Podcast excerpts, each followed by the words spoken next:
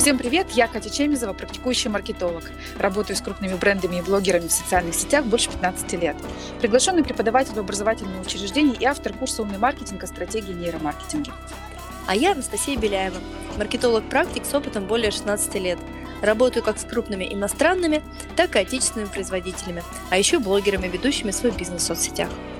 Вы слушаете подкаст «Просто маркетинг». И в этом выпуске мы решили поговорить про тренды этого года, потому что совсем недавно мы вошли в 2022 год. И Новый год, и новые веяния, и мы подумали, что это будет интересно для вас, и нам поговорить об этом тоже интересно. И неважно, у вас физический продукт или инфопродукт, данные тренды в любом случае будут на вас влиять. Да, все так, все классно, особенно в, в том а, ракурсе, что в декабре 2021 года, прям перед Новым годом, я прочитала глобальное исследование Future Consumer от мирового агентства в области тенденций WGCN, и оно меня, честно говоря, потрясло. Катя, подожди, ага. маленькую паузу вставлю. Давай просто поясним для наших слушателей, что future consumer в переводе имеется в виду как покупатель будущего. Да, и там акцент, конечно же, на а, группах потребителей будущего. И вот э, именно это меня и потрясло. И вот они акцентируют внимание, что именно пандемия стала глобальной движущей силой изменений. Изменений в, потребительском, в потребительском поведении, да, изменения в маркетинге. И вот сейчас мы находимся в периоде как раз формирования новых потребительских предпочтений. Что они еще говорят? Что глобальные эмоциональные качели привели к серьезной травматизации общества. И те, кто до сих пор еще не понял, что назад дороги нет, и что можно будет вернуться к старому там, маркетингу, к старым там, каким-то вещам в клиентоориентировании, да, то точно, абсолютно, а, мы по-старому жить не будем, и вот они к, этому, к этой идее скоро точно придут. Они, кстати, выделяют три основные потребительские группы. И, конечно, нам, маркетологам и бизнесу предстоит работать с ними в 2022 году. Но, знаешь, когда я читала это исследование, то у меня возник вопрос, что мы сами должны задаться вопросом, вот кто мы сейчас, да? Вот я маркетолог для своего там бизнеса, да, но я же еще и клиент. И вот в какой ситуации я сам клиент, к какой потребительской группе я отношусь, что мне важно в маркетинге, да, что меня удовлетворяет, или кто мой руководитель, как мне с ним коммуницировать. Ведь вот очень важно, Настя, ты со мной, наверное, согласишься, что клиенты — это вообще не абстракция никакая, да. Это я, это мой директор, это моя мама, моя подруга, это ты. Ну, то есть мы продаем 24 на 7, и вот очень важно все-таки понимать потребительские группы и что нас э, ждет в будущем. Ну, Кать, ты права. На самом деле каждый человек из нас, неважно кто мы, маркетолог, владелец бизнеса, просто любой человек, мы клиенты, клиенты кого-либо. Но подожди, я тебе сейчас верну от размышлений обратно. Давай-ка, что за три потребительские группы ты вычитал в этом исследовании? Я думаю, что это сейчас всех заинтриговало. Расскажи. Рассказываю. Значит, первая группа – это стабилизаторы, так называемые. Они их а, характеризуют как подвыгоревшие миллениалы. А, и, ну, то есть миллениалы – это поколение, которым сейчас 30-40 э, лет, да, подвыгоревшие, потому что они задолбались от эффективности, от результативности, от э, карьерного постоянного роста. И, конечно же, и, им важно, чтобы от них, по большому счету, отстали – и дали максимально простую коммуникацию, если мы говорим про клиентов. Простая коммуникация с брендами. Что это значит? Это значит простой интерфейс и легкость выбора между ограниченным количеством опций. То есть вот выбор должен быть небольшой, а очень ограниченный. И, конечно же, самые разнообразные реферальные программы. То есть эти люди не хотят искать новые бренды, они хотят работать с теми, с кем уже знают, как это вообще вот, э, сотрудничать. Да? А вторая группа, о которой говорит исследование, это так называемые поселенцы. Это миллениалы, которые за баланс между работой и жизнью. И вот важные смыслы для них – это какая-то крафтовость в товарке, индивидуальность, а в онлайне это ламповость. То есть это маленькие группы, где ну, есть такая очень мощная а, поддержка, да, и вот для них очень а, важно а, сообщество, комьюнити, какая-то клубность. И последняя группа – это новый оптимист, и здесь они не выделяют какие-то там поколенческие, ну, поколения разные, да, то есть это могут быть и Z, и бэби-бумеры, и миллениалы, и новое поколение, да, и их тренды – это экологичность, антипотребление и какая-то мощная тоже поддержка. Вот такие три группы. Да, интересно, да, что не по возрасту, а именно вот каким-то таким предпочтениям, и вроде бы все про, милли... про миллениалов говорится, да, но вот последняя группа явно это не миллениалы, а следующее уже поколение. Конечно. Это следующее Z-поколение, да. и вообще все, и вообще они делают акцент на том, что а, сейчас не важно, где человек живет, какой у него возраст, важно совершенно другое, важно психотипирование, то есть как человек а, делает свой выбор, какие у него психологические установки, как он смотрит на этот мир, через какие, условно говоря, очки да, на этот мир смотрит. Это очень важно. Кстати, я думаю, наверное, нам нужно записать выпуск именно про эту тему. Про нейромаркетинг. Настя, нужно записать тему, и я знаю, что у нас есть с тобой гость, так что, да. дорогие слушатели, ждите анонса. Да, у нас есть очень крутой гость, и мы тогда действительно скоро с этой темой выйдем. Ладно, давай возвращаться к трендам. Давай. А, что бы я тогда добавила к тому, что ты сказала? Я бы добавила сюда тренды, которые характерны сейчас для всех потребительских групп, просто для любых. Это, конечно, легкость выбора, про который ты уже как бы упомянула, да, что нужно максимально просто, э, понятно, не, не широкая линейка для выбора, чтобы как бы облегчить человеку принятие решения. Э, это экологичность, которую ты тоже уже назвала, и это уже не первый год, наверное, третий год в трендах, но она уже никуда не денется. И я бы еще добавила про качество продукта, что это тоже тренд 22 года. Ну да ладно, причем тут тренд, вот тренд качества. Слушай, мне кажется, что это не тренд, а данность. Качество всегда было важным при принятии решения. Ну. Слушай, ну, с одной стороны так, с другой стороны не совсем. То есть, э, потому что еще даже, вот не знаю, 2-3 года назад некоторые огрехи uh-huh. в качестве или там в упаковке покупатель прощал. Ему было важно получить сам ключевой продукт, за который он заплатил, все остальное не столь критично. Сейчас мы, как клиенты, стали более избалованные. Нас стали сильнее любить э, бренды, условно говоря, да, и мы обращаем внимание теперь не только на сам продукт, но его подачу, его упаковку. И иногда у нас даже больше внимания, поскольку продукт мы покупаем, допустим, если это онлайн или в магазине, да, мы покупаем, мы его уже там видели, мы понимаем, что лежит внутри. Но на нас вау-эффект производит, там, не знаю, доставка, упаковка, как мы все это распаковываем, и мы получаем эмоции от того, что мы держим в руках. И вот это сейчас выходит на первый план. То есть качество продукта с той точки зрения, что твой клиент, получая этот продукт, получает эмоции. И это то, что стало важно, потому что без этих эмоций покупка становится менее интересной, не такой значимой. А если мы вот этот эффект не произвели, э, то есть вероятность того, что клиент второй раз к нам не вернется. Он вернется пойдет к тому, кто ему продаст аналогичный продукт, и еще вот этот вот необычный эффект э, эмоциональный. Э, ну, ну, я, знаешь, думаю, почему так происходит, потому что все же хотят, ну, большинство из нас хочет, знаешь, делиться этими эмоциями. Ну, то есть представь себе, ты покупаешь какое-то красивое украшение в красивой упаковке, ты хочешь этим поделиться, ты берешь э, телефон, снимаешь сторис, да. Если это м, красиво упакованный какой-то курс, то ты тоже этим хочешь делиться, да. Ну, в общем-то, ты меня убедила, я согласна. Ну, то есть, а, да, речь про качество не просто, что сам продукт должен быть по себе хорош, э, хороший сам по себе, а имеется в виду тут все вместе. Продукт с упаковкой, все это должно быть на таком уровне, чтобы вызывать эмоции у покупателя. Ну да, и тогда уж я добавлю про честность, да, это тоже такой своеобразный тренд, э, соответствовать критерию честности. Ну то есть наша задача доставлять обещания, которые мы даем клиентам. И вот если мы что-то заявили, это надо делать, да. Не знаю, честность, насколько это действительно сейчас прям, а, ну, такое, такая редкость, но мне кажется, что, что не все еще э, бизнесы пришли к тому, что нужно э, выполнять именно свои договоренности. И еще один момент про честность. Э, давать больше, чем мы обещаем. Да? И вот э, в силе этого подхода я как раз убедилась во время совершенно недавней поездки в Стамбул. И вот качество обслуживания в Стамбуле я оцениваю на 10 из 10. Вот по сравнению с обслуживанием, например, в Москве. Хотя цены плюс-минус одинаковые, но там как-то мне вот больше понравилось. Так, Катя, что тебя там так впечатлило? Вот скажи, пожалуйста, ну, что в Стамбуле такого, чего нет в Москве? На самом деле, э, для меня это был тоже такой небольшой шок. Я же не в первый раз в Стамбуле, но именно сейчас, вот в этот раз, я как-то посмотрела на их э, клиентоориентированность, на то, как они работают с клиентом, именно под этим углом. Сейчас расскажу. А, мне очень понравилось, как турки работают вот даже со мной разовым клиентом, потому что я турист, но я разовый клиент, да, но они стараются работать в долгую даже с таким разовым клиентом, как я.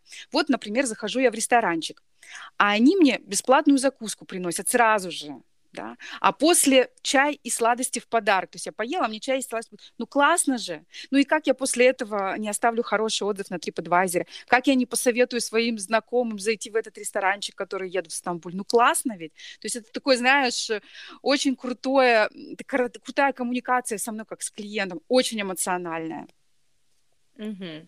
Ну, тебе не кажется, что своего рода такая скрытая манипуляция, когда ты начинаешь себя чувствовать обязанным? Нет, я так добром. не считаю. Потому что для меня манипуляция это, а, знаешь, такая активация негативных эмоций внутри меня. Здесь никакой негатив, никакого негатива я не чувствую, поэтому для меня это не манипуляция, это наоборот такая клиентоориентированность. То есть они хотят сделать мне хорошо, и мне приятно, что я в центре внимания у этих турок. А вот в Москве не так. Знаешь, вот мы пришли в магазин цветной с мужем покупать ботинки.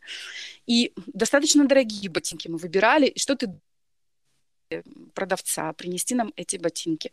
Но он нам их швырнул вот так и пошел э, разговаривать со своими знакомыми, такими же продавцами. Ну как ты думаешь, это нормально вообще? То есть он нас не спросил, чем ли помочь, как, то есть не убедил нас, то есть никакой эмоции позитивной в этом не было по-моему, отвратительно. Ну вот смотри, вот возвращаясь к вопросу про качество, да, где мы говорили, да. вот вы качество этих ботинок, хотя они сами по себе могут быть да. прекрасными, да. а вот у вас все в комплексе складывается, а да. качество а, этого продукта от похода в этот магазин. И вам уже впечатление от этих ботинок уже не то. Я уж не знаю, купили вы их или нет. Не купили но... мы их, не ну купили. Ну, мы вот... пошли в рандеву. Уж извините за рекламу. Там как-то получше с, э, с продавцами. Это называется framing. Вот, кстати, Каниман говорил про framing в том смысле, что а, что такое framing? Это, господи, вот в центре квадратик, да, а, предположим, это как бренд. А framing это Настя, помоги, как это называется, господи. Ну, когда вы задаете определенные рамки. Рамки, точно, это рамки. И вот рамки это эмоция, это настроение эмоций, все, что добавляет дополнительной ценности вашему продукту и бренду. Так, давай я тогда сейчас обобщу все, что мы уже перечислили, потому что угу. мы с тобой много уже так всего рассказали. Итак, мы обозначили следующие ключевые тренды на данный момент. Первое – это высокое качество продукта с наличием положительных эмоций вокруг него. Второе. Это простота, простой, без, упла... без каких-либо усложнений, клиентский путь к покупке. Простота выбора, простота покупки, простота доступа, скорость. Следующий тренд – это экологичность и забота об экологии. И четвертое – это вот о чем ты говорила, это честность, э, честная офер, да, и доставка обещаний, когда твой результат соответствует заявленному оферу, и еще лучше, когда его превосходит. Сто процентов. А, отлично. Так, значит, это мы подвели черту. Давай к этому тогда сразу еще добавлю тренд на красоту и удобство. Угу. Это, в принципе, на самом деле относится, я бы это сказала, вот к тому пункту, который мы обсуждали про клиентский путь к покупке. С высокой избирательностью клиентов сегодня мы должны предоставлять определенный уровень удобства э, клиенту к информации. То есть мы уже избалованы вниманием, и важно определенная юзабилити, да, скорость загрузки сайтов и так далее.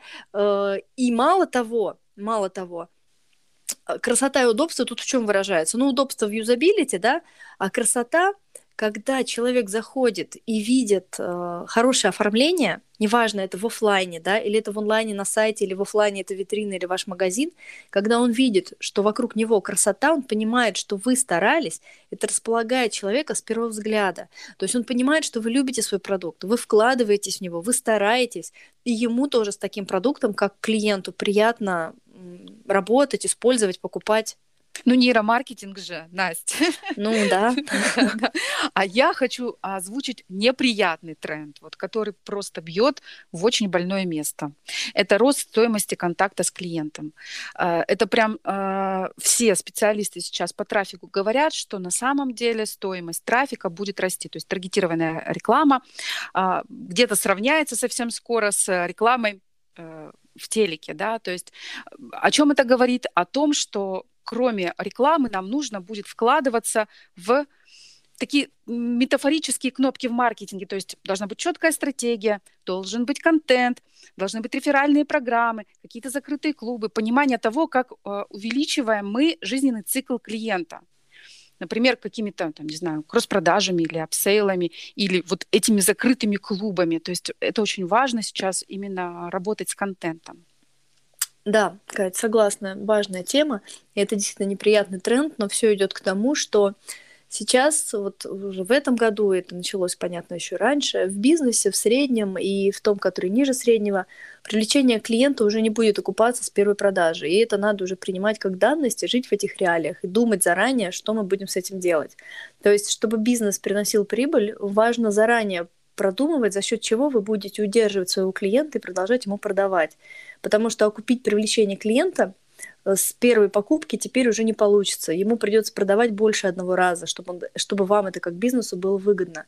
И поэтому вот э, здесь тема правильно выстроенной продуктовой матрицы, воронки, э, Согласна. удлинение жизненного цикла клиента, все это сто процентов снова актуально.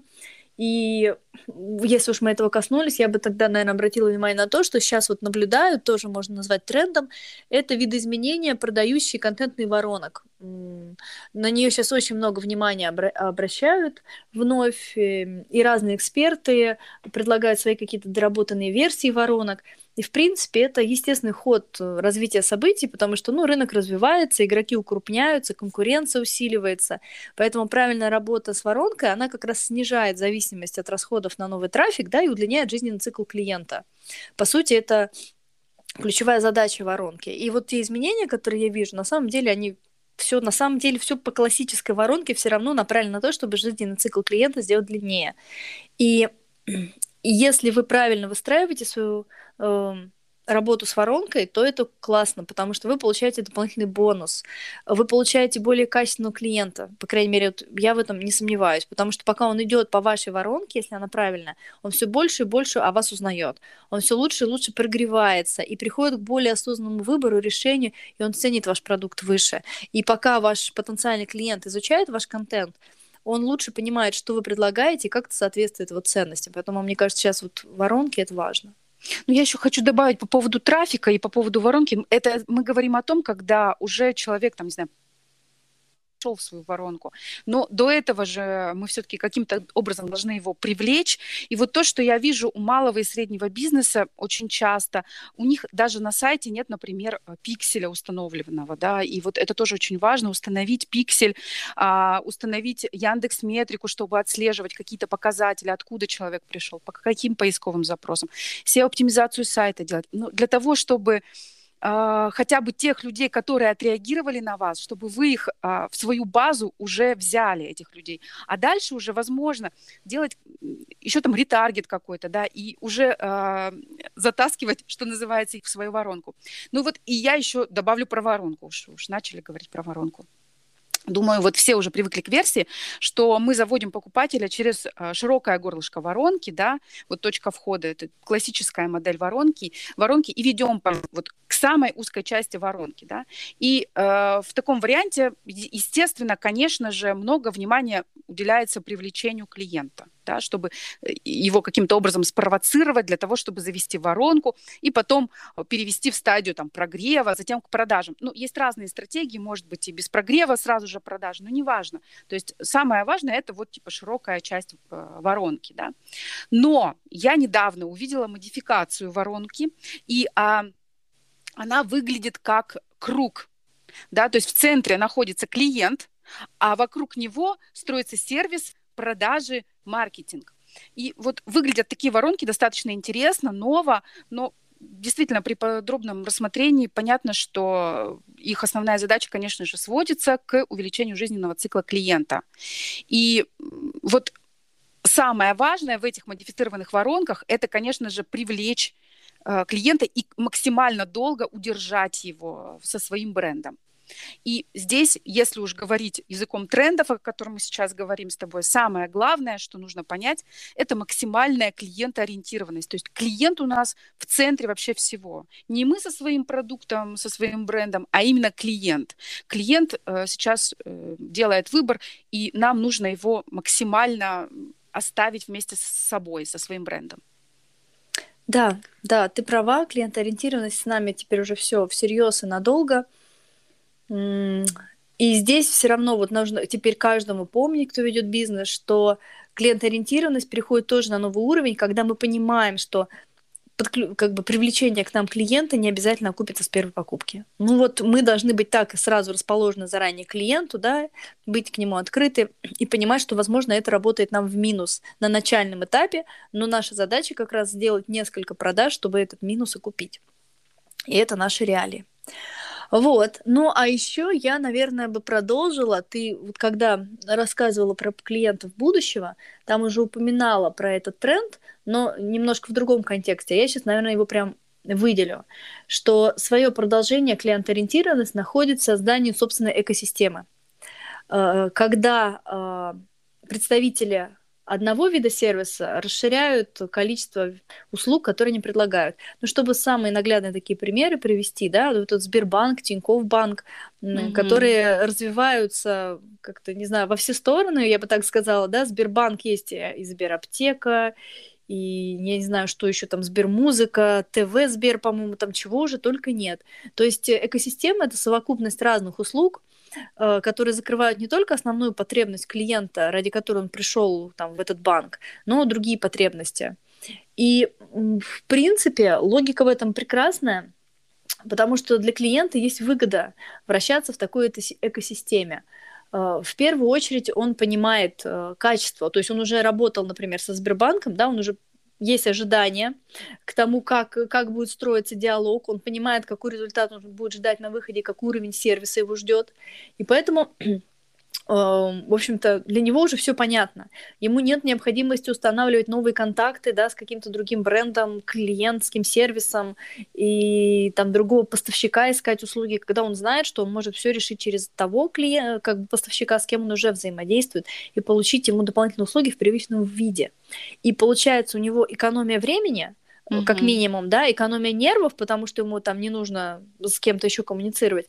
А во-вторых, часто еще экономия денег, потому что обычно приложения внутри экосистемы включают там различные скидки или бонусы для существующих клиентов, поэтому человеку тоже это получается и удобно, и выгодно, а у бизнеса задача это легче и дешевле удерживать своего существующего клиента. То есть э, так мы его обслужили только по вопросам, не знаю, банкинга, а так мы ему еще вот это, вот это, вот это продали и заработали. И он с нами, он не уходит от нас к кому-то другому, где ему сервис понравится больше, и он останется там. И, соответственно, экономия на привлечении новых клиентов, увеличение жизненного цикла. В общем, все это укладывается в то, о чем мы говорили выше. Поэтому если в рамках вашего бизнеса у вас есть возможность создания какой-то экосистемы, об этом обязательно стоит задуматься. Согласна. Я прям загрузилась по поводу экосистемы для малого и среднего бизнеса, как это можно реализовать. Ну, еще один тренд я бы сформулировала. Это тренд на трансформацию. Вот как раз он очень хорошо подходит для малого и среднего бизнеса, когда мы берем какие-то классные идеи у большого бизнеса и пытаемся их транс, ну, трансформировать и сделать под себя. И, конечно же, это красивая упаковка. Ну, в общем, по сути, это еще раз про уровень качества вашего продукта, результат результат, и результат, который он дает. Слушай, ну мне кажется, мы уже много перечислили. Пора резюмировать, иначе слушатели сами же запутаются. Да, давай. Итак, тренды 2022 года. Первое. Клиентоцентричность. Самый главный тренд. Человек в центре маркетинга. Поэтому рекомендуем вам э, применять легкую навигацию на сайте, когнитивную простоту, чтобы человеку было понятно, про что вы, какой результат даете, куда нужно нажать, чтобы получить а, ваше предложение. Легкость выбора, не перегружайте информацией вашего клиента. А для инфобизнеса я еще добавлю человекоцентричность. Люди жаждут общения, хотят быть в моменте, поэтому а, продажи в эфирах, в прямых эфирах, в стриминге снова выходят на первый план. Второе, качество и упаковка. Третье. Продуктовая линейка, которая ведет человека от покупки к покупке и закрывает потребности. И, конечно же, главная задача – это удлинение жизненного цикла клиента. Да, и давай я тогда сейчас еще раз, может быть, повторюсь немного, но лучше зафиксируем эту информацию для слушателей еще разок, что в трендах у нас идет видоизменение воронки продаж, э, высокое качество продукта с наличием положительных эмоций, простой клиентский путь к покупке, обязательная доставка ваших обещаний, когда результат соответствует заявленному вами оферу. Затем в трендах будет рост стоимости привлечения клиентов и вот то, о чем мы недавно только что поговорили, создание экосистем. Да, я хочу еще напомнить про такие тренды, как развитие доп- дополненной реальности, VR. Да, это прям супер тренд, который нас настигнет через какое-то количество времени, но он уже есть в Европе и в Америке. Это экологичность, э, групповые заказы и доставки, шеринг, так называемый, да, все, чем можно поделиться, будут делиться, и заботу о человеке и планете. Катя, да, ты дополнила прям точку. И раз мы эту тему сегодня так глубоко рассматриваем, я думаю, что еще напоследок скажу пару слов про тренды в инфобизнесе, чтобы вот уже полностью исчерпать тему трендов. И, скорее всего, я никого сейчас не удивлю, э, но видно, что сейчас очень сильно растет спрос на первое, а, быстрые результаты, и б, на продукты, которые доводят клиента до результата. Как ни странно, нам бы это не казалось. Э, потому что осознанных, самостоятельных людей, ну, меньшинство, объективно. А многие уже ну, я не знаю, наверное, нет такого человека, который не купил бы хотя бы какой-нибудь курс онлайн, да, и каждый уже на себе это попробовал, как это, что это, и большинству уже стало неинтересно проходить очередной курс, потому что есть примерное понимание, как это будет, что будет на выходе. И даже если человеку было очень интересно, и все было прекрасно там, не знаю, доступная информация, полезная, он выполнял все задания, то по факту, когда курс заканчивается, как правило, в большинстве случаев на выходе он опять остается один на один со своей проблемой. То есть кураторов и наставников рядом уже нет. А, и не факт, что за время курса человек реально пришел к точке Б, которую ему обещали. То есть он шел, безусловно, из точки А, он там чему-то учился, но не факт, что он начинает применять эти знания или что-то делать, там масса, может быть, причин. И вот э, проблема в том, что сейчас люди боятся покупать какие-то новые курсы, потому что они не уверены, что они пройдут очередной курс, а ситуация у них изменится, и они перейдут наконец-то в эту точку Б или В. И поэтому вот доведение до очевидного результата теперь станет серьезным трендом и большим преимуществом в инфобизнесе. То есть если вы реально сможете это сделать и объяснить своим покупателям потенциальным, что вы доводите до результата, то с вами останутся всерьез и надолго. Ну, а тренд на быстрые результаты я особо комментировать не буду, потому что, мне кажется, до сих пор вера в волшебную таблетку. Все хотят, чтобы раз, два, и все быстро. Но тут ничего не поделаешь. Это в нашей сущности. Но я добавлю здесь еще, на самом деле, э, два ключевых момента, которые тоже послушала вот в этом исследовании, с которого мы начали, Future Consumer. Они говорят о том, что а, сейчас тренд э, так называемый FOFO, то есть он пришел на, э, на смену ФОМа. Что такое ФОМа? Это когда человек боялся что-то упустить. А ФОФО – это человек боится что-то новое, принять в свою жизнь. И вот о чем ты сейчас говоришь? О том, что люди боятся покупать курсы, и отсюда курсы и самостоятельно их изучать. И отсюда следующий тренд, о котором я тоже уже говорила, про ламповость. Когда есть маленькие группы и есть а, как бы обратная связь от автора курса или от наставников и кураторов, и когда действительно человека ведут из одной точки в другую. То есть теория совмещается с практикой. И вот, э, в общем-то, да, эти тренды, они действительно уже даже не столько тренды, сколько данность нашей жизни сейчас. В общем, Настя, мы с тобой молодцы, я думаю. Мы очень обширную тему а, сегодня рассмотрели. Друзья, ставьте обязательно нам звездочки, оставляйте комментарии, нам будет очень приятно, если подпишетесь на наши блоги в Инстаграм. Ну и до следующей встречи. Дорогие друзья, до следующей встречи.